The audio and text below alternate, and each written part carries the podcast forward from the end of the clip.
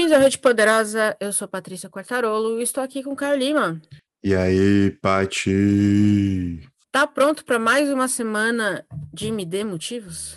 Claro, é isso que o povo tá pedindo, é isso que a gente tem que entregar. Foi hit, hein? Foi hit.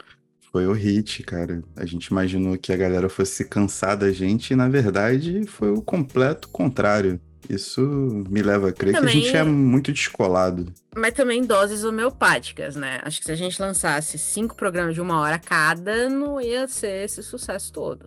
É um portal, né, cara? É a, a porta da sala. Aí a pessoa se sente à vontade para ver se quer entrar, se não quer, se quer ficar.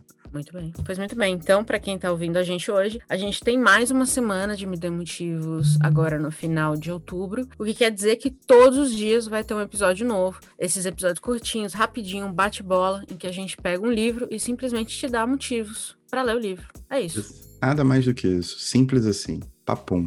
Pois muito bem. Para começar essa semana já em estilo, a gente vai falar de Um Amor Feliz, da Zimborska, da Wisława Zimborska. É uma poeta polonesa que venceu o Nobel, foi traduzida no Brasil recentemente, né? Depois ela morrer, se eu não me engano, ela veio para o Brasil. Sim. Em edições belíssimas da companhia. E eu vou deixar, como é poesia, né? Vou deixar, vou deixar você tocar esse barco por hora. Motivos mas... para Zimborska. Precisa de muito? Não, não precisa de muito, mas eu acho que ela é uma excelente poeta para quem está começando a ler poesia, porque a, a, a, poesia dela se desenlaça muito no material, em coisas táteis, né? Não só na que, nas questões morais, sobre a guerra, sobre a profundidade do ser humano, né? Mas também tem questões em que ela aborda problemas científicos, sabe? E brinca com isso e transforma essa, essa coisa biológica, essa coisa tende para um, um lugar mais tátil com numa coisa poética. E isso acaba sendo uma excelente porta de entrada para quem nunca leu poesia, por exemplo. É, desmistifica muita coisa, tira aquela coisa do inatingível, do etéreo, de algo muito viajadão, talvez, sabe? Uma profundidade inalcançável, onde você tem que estar tá muito mergulhado dentro de você mesmo. E propõe reflexões com coisas do dia a dia, coisas que todo mundo vê e sente. Então, acho que para quem está começando, começar por Zimborska é uma excelente porta de entrada.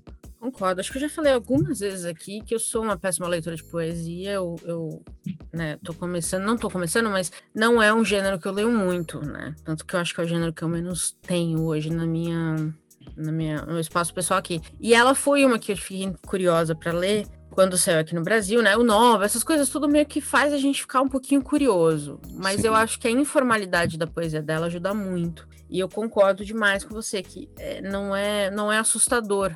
E eu acho que sim, existe algum. A gente leu esse ano o, o Goethe, né? O, o, o Divan Ocidente Oriental. E esse já é outro nível de poesia, assim, é muito mais, eu acho, muito mais densa, muito mais. Talvez você tenha que fazer pesquisas para entender algumas outras coisas. Notas de rodapé precisam estar tá bem afiadas para te ajudar a entender e navegar a história.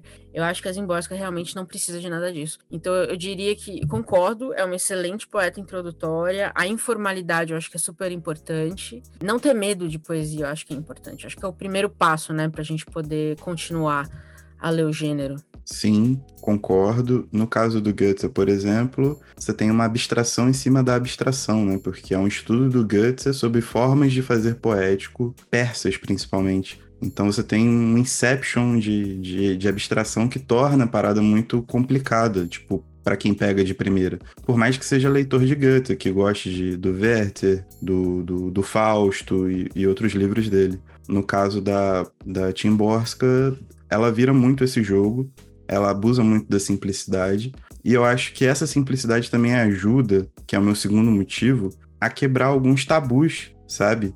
Dentro dos temas que ela aborda e dentro daquilo que ela escolhe conversar sobre, principalmente. Porque às vezes ela tem um olhar muito, não no sentido ruim da palavra, mas muito pequeno sobre a vida, ou sobre uma vida muito pequena, né? Tem um poema que ela fala sobre o caminho que as formigas fazem, por exemplo, né?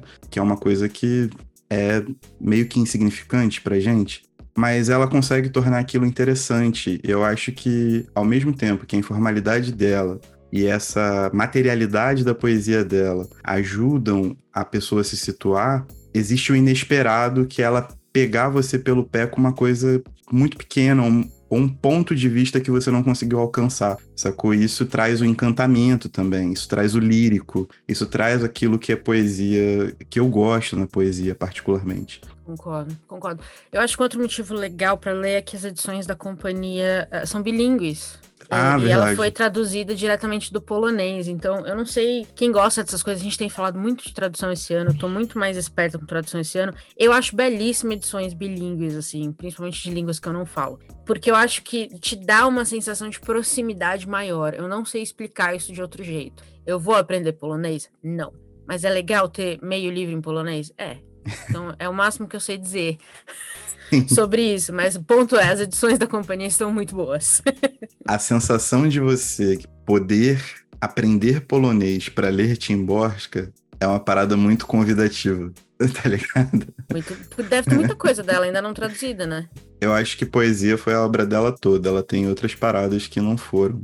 Mas esse é o Entendi. meu terceiro motivo. É, apesar de não estar nos livros certinho, né?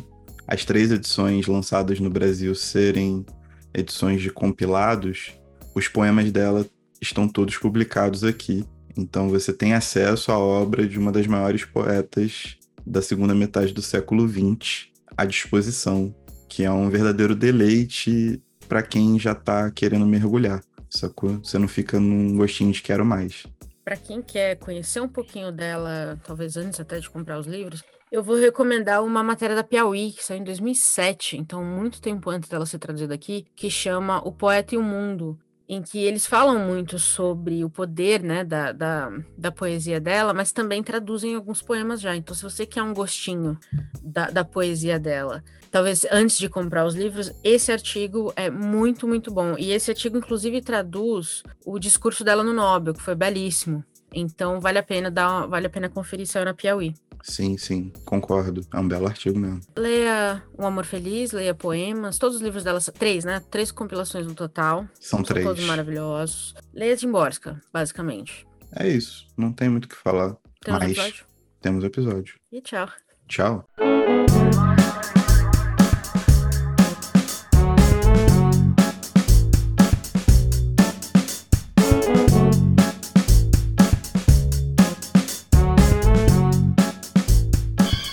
Want you to know the power of the underground.